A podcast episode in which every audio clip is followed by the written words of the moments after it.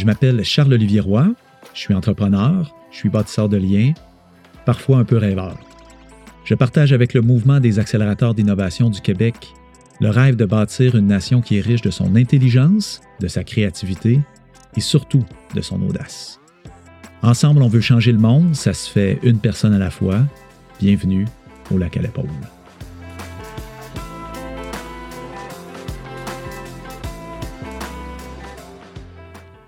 Cet épisode est un collage de cinq entrevues que vous pourrez trouver facilement sur votre plateforme de balado préférée dans leur version intégrale.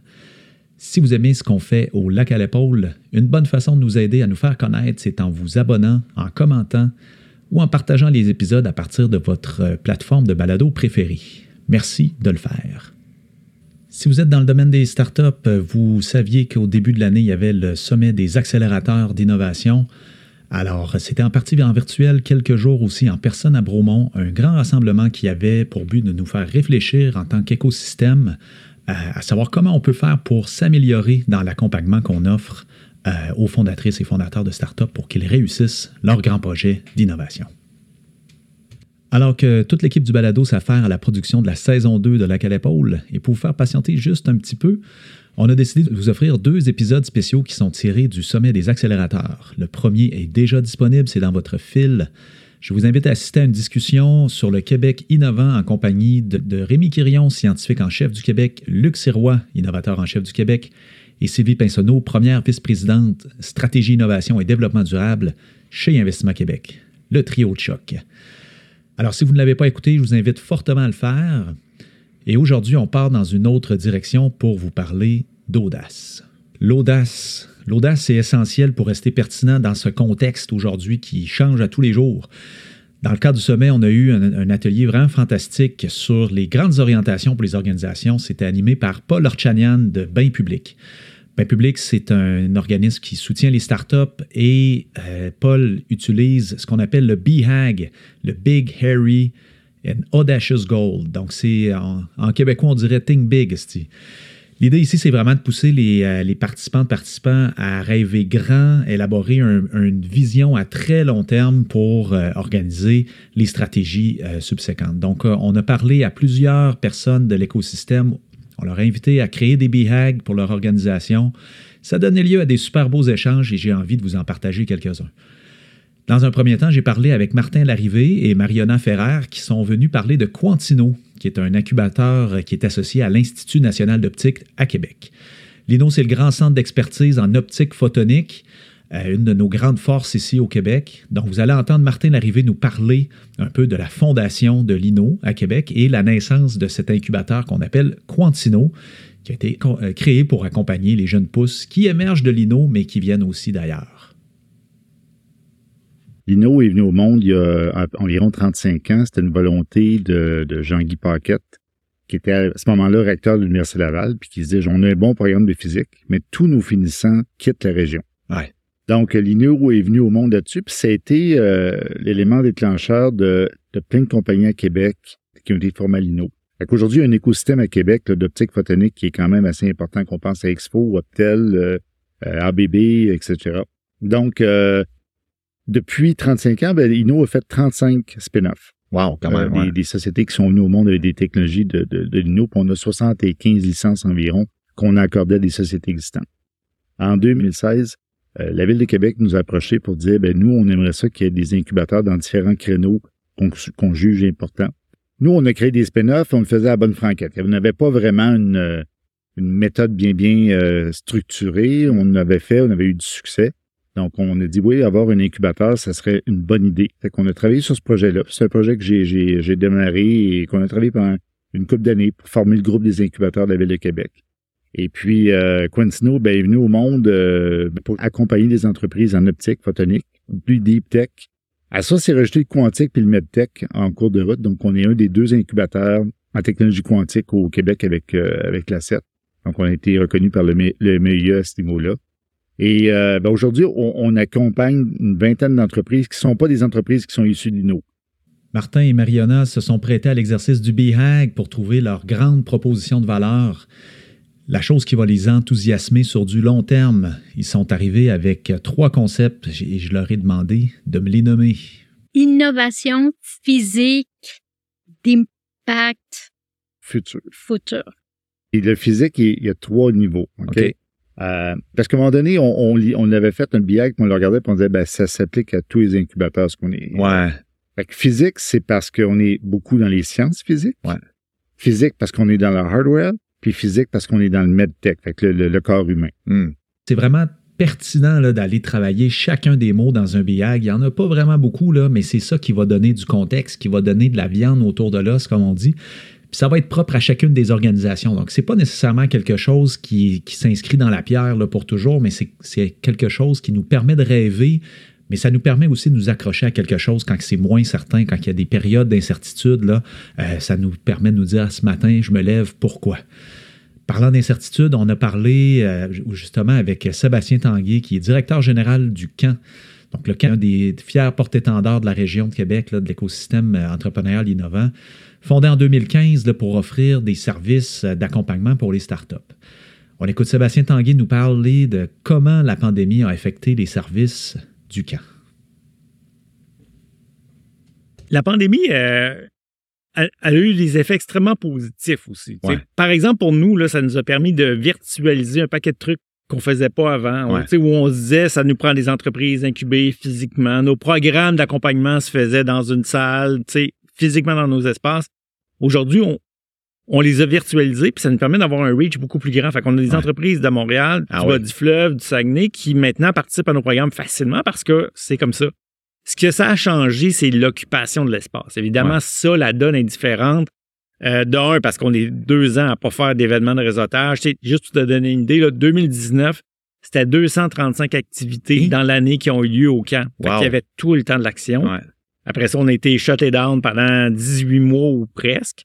Euh, puis là, on reprend les activités tranquillement. Puis là, on se rend compte que c'est plus le même engouement dépendamment du type d'activité. Les activités de réseautage, ça fonctionne, les gens ont envie de savoir. Les activités de contenu de formation, les gens ont plus tant le tu besoin. crées beaucoup de valeur, mettons. Voilà. Euh, la même chose pour l'utilisation des espaces. Avant, on louait des bureaux à nos entreprises en fonction de l'espace qu'ils utilisaient de façon permanente. Ils avaient des, des- des espaces dédiés. Aujourd'hui, le besoin n'est plus le même. Ouais. Ils veulent avoir accès à des salles de rencontre, ils veulent avoir euh, accès à des bureaux de façon sporadique. Fait que tu vois, on est en train de changer, on s'adapte. Un peu comme on dit à nos entrepreneurs, adaptez votre modèle en fonction des besoins de la clientèle. Nous, on lance une formule de membership qui est une nouvelle façon d'utiliser nos espaces pour ramener les gens dans. Parce qu'on croit encore à ce besoin de, de rencontre, Ah ben, de collision, de, de, de- de- d'interaction entre les individus. Moi, je crois euh, vraiment qu'il est important de faire ces collisions-là entre les organisations, entre les gens pour faire jaillir, émerger les idées. J'avais hâte de voir si euh, ce concept-là allait se retrouver dans des valeurs exprimées dans un BHAG. Alors, on écoute euh, Sébastien qui me parle de ses intentions à long terme pour le camp. nous, notre, notre, notre objectif à nous autres, c'est pas sur 20 ans, c'est, sur quelques années. Là. On va avoir un, un- un but ambitieux. Là. Mm. C'est vraiment d'être reconnu comme un des principaux accélérateurs francophones. OK. Nous, on a choisi cette, cette niche-là, là, la francophonie. Parce, Parce qu'il y en a francophone. 300 millions de francophones sur la planète aussi. Hein? Et puis parce que la compétition est très forte dans le milieu Ouais. anglophone, puis il y a plein de joueurs qui sont très bons à faire. Fait que là, puis, donc nous, on s'est, on, on s'est dit, ben, choisissons cette, cette, cette avenue-là. Donc, autant dans notre marché local que dans notre marché national au Québec, qu'au niveau canadien, puis même à l'international, tu sais. Je pense qu'on est capable, on, a- on a ce qu'il faut pour Ben, débarquer puis attirer des entreprises. Tu vois, aujourd'hui, on a 7, 8 entreprises françaises qui sont dans nos programmes. Ouais. Fait que tranquillement, on est en train de mettre la table à ça. Fait que c'est, c'est pas demain, mais c'est un but ambitieux qu'on s'est donné, puis je pense qu'on a des chances de l'atteindre. Mais, hein? Ça, c'est vraiment un vraiment beau but, un grand objectif. J'aime vraiment ça. Parlant du focus des accélérateurs, je me suis entretenu avec Martin Lessard, le DG du MT Lab. MT Lab, c'est un organisme qui se spécialise dans l'accélération du parcours de start-up dans le domaine du tourisme, de la culture et du divertissement. Bon, on s'entend, ça couvre quand même très large. Là, ça passe de la bonification de l'expérience client par la technologie ou l'amélioration de processus comme ceux liés aux ressources humaines dans un hôtel, par exemple. Donc, euh, voici ce qu'il m'a dit quand je lui ai demandé de me parler des grands objectifs et de la vision à long terme pour le MT Lab.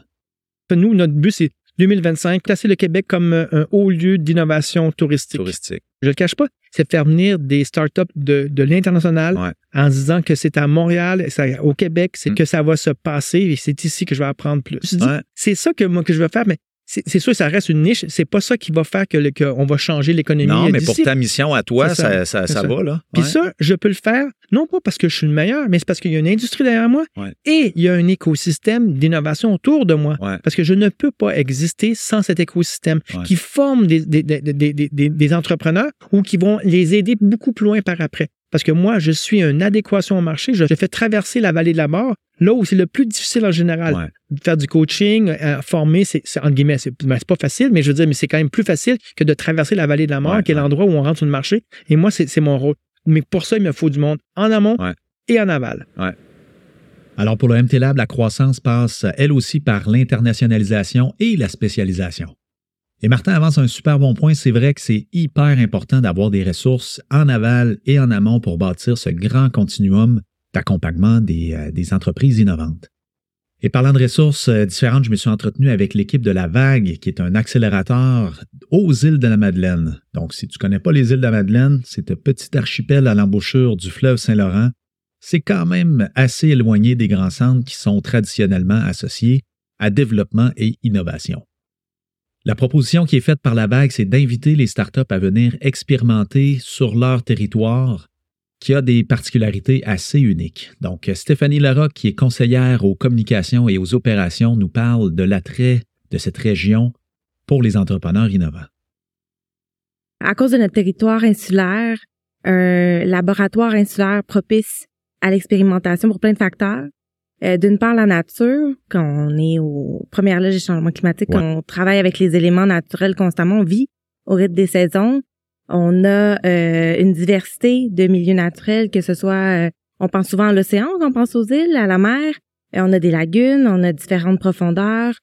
Euh, on a un couvert forestier, ça c'est méconnu aux Ah îles de oui? Madeleine, oui. Outre les ressources naturelles, on a un accès privilégié de par les ports, de par l'association de pêcheurs. Tu sais, Il y a Hmm. comme plusieurs choses en place qui font que euh, on est un milieu organisé, Hmm. puis qui ont appris à travailler ensemble en Hmm. concertation, en synergie. Fait pouvoir venir expérimenter à l'échelle d'un territoire qui, qui est organisé puis qui fonctionne déjà euh, de façon autonome, Hmm. puis euh, qui, est, qui est ouvert aussi parce Hmm. qu'on a une grande ouverture, euh, une curiosité, puis c'est comme ça qu'on évolue aussi comme communauté, c'est par le contact, l'échange qu'on vit sur euh, à différents rythmes, là, Mhm. on est- mais euh, on veut développer ça, on veut dynamiser ça, puis on veut aussi dynamiser la culture de l'innovation aux îles euh, pour les, les générations euh, futures. Le positionnement de la vague comme accélérateur, c'est en soi assez novateur. Lors de l'exercice du BIAG, les mots qui sont ressortis pour décrire les ambitions de la vague étaient escale pour alimenter les innovations mutuelles. La proposition d'escale a fait sourciller quelques personnes. Alors, je vous propose d'écouter Emmanuel Cyr, qui est euh, conseillère spéciale aux opérations et au développement, qui nous explique les intentions derrière ce choix de mots audacieux. pourquoi vous voulez être un site test pour des innovations, mais passagères? Ouais. Puis j'ai fait le parallèle avec euh, les voyages. Hmm. Je pense qu'on se nourrit beaucoup de rencontres. Puis euh, quand on quand on voyage, ben on fait souvent une rencontre euh, euh, incroyable qui nous marque et ça, ça reste en mémoire, mais on, on perd de vue cette personne-là, mais euh, on grandit de ça et c'est le pari qu'on fait. Ouais. Oui, venez tester, on va se nourrir mutuellement Ben oui. de, de l'échange, du, du, du momentanément, de l'échange qu'on aura. Super intéressant, super inspirant cette notion d'échange mutuel temporaire. Ça revient un peu à la notion de collision entre les humains, les idées, les organisations que l'on abordait un petit peu plus tôt avec le camp. Dans un spectre complètement différent, j'ai jasé des grandes ambitions avec la base entrepreneuriale. Ça, c'est l'incubateur affilié à l'École des hautes études commerciales de Montréal, HEC Montréal pour les intimes. La base a pour mission euh, d'accompagner les entrepreneurs étudiants de plusieurs institutions d'enseignement supérieur à Montréal. Leur but est de montrer que l'entrepreneuriat n'est pas seulement une affaire de technologie, mais aussi de projets humains. Beaucoup de leurs services euh, proposés à la base visent à former des personnes dans l'optique que l'entrepreneuriat, c'est une avenue de carrière très intéressante. L'accélérateur fait aussi un point d'honneur d'être près de la recherche universitaire et d'être un premier de classe en matière d'impact sociétal et de diversité.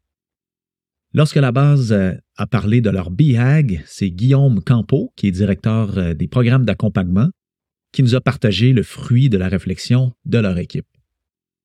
On s'est mis euh, des bâtisseurs responsables pour des entreprises pérennes Wow. parce qu'on mise sur les individus avant, puis on veut accompagner des bâtisseurs qui vont euh, non pas chercher l'exit à tout prix, mais qui vont chercher à bâtir une entreprise qui va rester ici, qui va, oui, s'internationaliser, mais qui va créer de l'emploi, qui va créer de la valeur, puis de conserver les entreprises ici. Donc, l'aspect de bâtisseur responsable parce qu'on on accompagne beaucoup d'entrepreneurs qui ont un impact social, environnemental, puis évidemment pour des entreprises pérennes, parce qu'encore une fois, on pense que un bon entrepreneur va évidemment éventuellement bâtir une bonne entreprise. Alors, c'est souvent le cas quand on fait des exercices de BHAG. C'est un défi d'arriver à, à encapsuler en, en un seul concept, en quelques mots, une grande idée qui deviendra un but pour une équipe pour euh, un petit bout de temps. Alors, ce fut le cas avec la base qui ont jonglé avec euh, quelques concepts lors de cet exercice. Je vous propose d'écouter Gaëlle euh, Hamon, qui est coordonnatrice gestion des connaissances et certification à la base, venir nous parler de ces défis parce que c'est un organisme HEC et, la base qui est à la fois donc, dans l'écosystème d'accompagnement de start-up, mais aussi très très proche de la recherche universitaire et ils ont même un volet pour les familles en affaires. La, la difficulté qu'on a avec ce, ce concept-là, c'est qu'on fait plein de choses. Puis là, on l'a exprimé. Il y en a aussi un volet famille en affaires qui est important avec Oui. tout le reprenariat Ouais, ouais, qui vient ouais. avec et tous les enjeux qu'on a au Québec avec, euh, avec le reprenariat et les familles en affaires. Donc, ça, ça vient encore ajouter une couche. Donc, on reste dans Ben, les tu bâtisseurs et tout Tu ça. me dirais juste ça, puis je dirais, tu sais, ça, ça fit encore. En tout cas, à mon sens, là, je veux dire. Puis, un des autres programmes qu'on est en train de, de démarrer, c'est la certification en accompagnement entrepreneurial Oui. qui vise à homogénéiser l'accompagnement en entrepreneuriat pour devenir quelque chose de plus fort. Ouais. Et on, on a réussi à, à avoir cette position et à justifier cette position par justement notre notre in-between Ouais. euh, entre la théorie et la pratique. Ouais. Et, et- et ça, ça vient, ça vient euh, donc donc on a un aspect écosystémique qui se reflète pas complètement, Ouais. je trouve. Et c'est là où il faut qu'on retravaille. Ouais. Les exercices de BIAC, c'est bon pour tous les organismes, qu'ils soient tout petits ou même les plus grands. Euh, c'est justement quand un organisme devient un peu plus mature dans son milieu qu'il peut être tentant d'inclure dans son BIAC des concepts qui touchent à tout un écosystème. Santex, c'est un des grands incubateurs au Québec. C'est parmi les 10 meilleurs incubateurs universitaires au monde. C'est affilié à l'ETS, l'École des technologies supérieures à Montréal. Santec accompagne particulièrement les startups en deep tech, en technologie médicale, dans le domaine manufacturier, dans le transport, technologie propre, processus industriel et encore d'autres. Le focus, c'est que la technologie soit au service des solutions et non pas simplement développer des technologies pour développer des technologies. Je me suis entretenu avec Richard Chenier, qui est directeur général du Santec. Voici les grands objectifs sur le long terme pour cet incubateur de classe mondiale. Mon plus grand objectif, mon plus grand but, c'est d'être capable d'attacher plusieurs acteurs autour d'un processus où c'est l'entrepreneur qui est au cœur de, euh, qui est au cœur de son développement. OK. On suit beaucoup trop les organisations, ce qu'on fait, etc. On, on suit pas assez les entrepreneurs, puis j'ai une obsession à suivre Ouais. les entrepreneurs, puis comme écosystème. Moi, j'ai plus un vœu comme écosystème. On peut-tu être plus efficient? Hmm. On peut-tu être plus efficace? On peut-tu diminuer la bureaucratie? Hmm. augmenter l'aide directe à nos entrepreneurs, être capable de les faire progresser en fonction de leur stade de progression pour qu'on puisse être plus concurrentiel? Ouais. Tu sais, on a déjà un défi au Québec, on crée pas assez d'entrepreneurs technologiques. On est probablement la province canadienne qui crée le moins d'entrepreneurs technologiques. Ça veut pas dire que nos compagnies sont pas bonnes. là. Non, oui. On a des méchantes belles compagnies, mais on n'en crée pas assez. On crée pas assez d'entrepreneurs aussi au Québec. Donc, quand on en a, on Hmm. peut-tu s'assurer de leur mettre des conditions pour qu'ils puissent vivre du succès sans leur rendre la vie facile? Ouais, ouais. C'est pas, c'est pas ça Euh, l'idée. C'est pas un walk in the park. Mais, tu sais, Ouais. des fois, j'ai l'impression qu'on complique la vie de nos entrepreneurs plus que de la simplifier. Ouais. Et les entrepreneurs sont à charge de l'exécution qui va faire en sorte que l'entreprise va réussir. Ouais, ouais. On va mesurer le succès de ce qu'on fait par la réussite de l'entreprise, mais notre matière première pour y arriver, c'est de travailler avec des entrepreneurs qui Ouais. vont exécuter le plan. J'espère que vous avez été comme moi nourri et que vous avez apprécié ces euh, discussions, ces réflexions et ces partages.